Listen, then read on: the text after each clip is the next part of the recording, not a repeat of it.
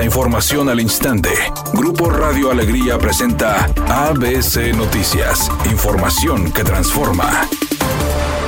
¿Qué tal? Muy buenas tardes, esta es la información. Marta Herrera, titular de la Secretaría de Igualdad e Inclusión de Nuevo León, informó que en 2022 un total de 45 mil personas en condición vulnerable fueron atendidas e integradas a la estrategia Hambre Cero de esta dependencia estatal. Lo anterior se trabajó de manera conjunta con el Banco de Alimentos de Cáritas de Monterrey. A través de un comunicado oficial, Marta Herrera calificó a Hambre Cero como uno de los programas insignia del sexenio del gobernador Samuel García. A su vez, recalcó la importancia que ha tenido el trabajo colaborativo para alcanzar estos resultados ante el quebranto al erario por más de 25 mil millones de pesos y 203 millones de dólares de 2018 a la fecha por parte de funcionarios y gobernantes corruptos, diputados de oposición exigieron a la Fiscalía General de la República dar curso a las denuncias presentadas por la Auditoría Superior de la Federación que aún siguen rezagadas. La priista Cristina Ruiz Sandoval manifestó.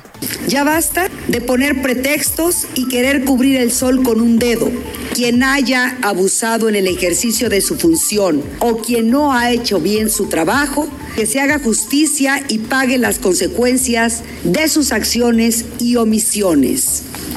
Quienes hayan faltado a su encargo, que paguen, hayan sido del pasado o sean los presentes.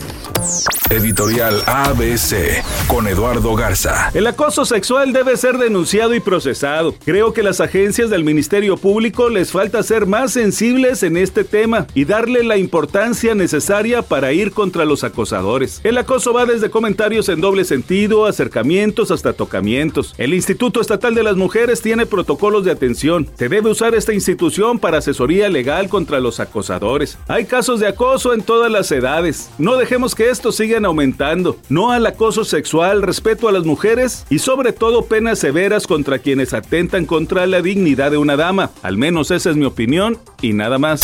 ABC Deportes informa. Una mexicana ha calificado ya para los siguientes Juegos Olímpicos de París y es la maratonista Citlali Cristian Moscote. Ella en maratón logró completar la ruta en un tiempo récord de 2 horas 24 minutos 53 segundos y logró el mejor tercer tiempo en la historia de nuestro país. Pero eso le dio la marca olímpica. Así que Citlali Cristian Moscote ya tiene la marca para estar presente en los siguientes Juegos Olímpicos.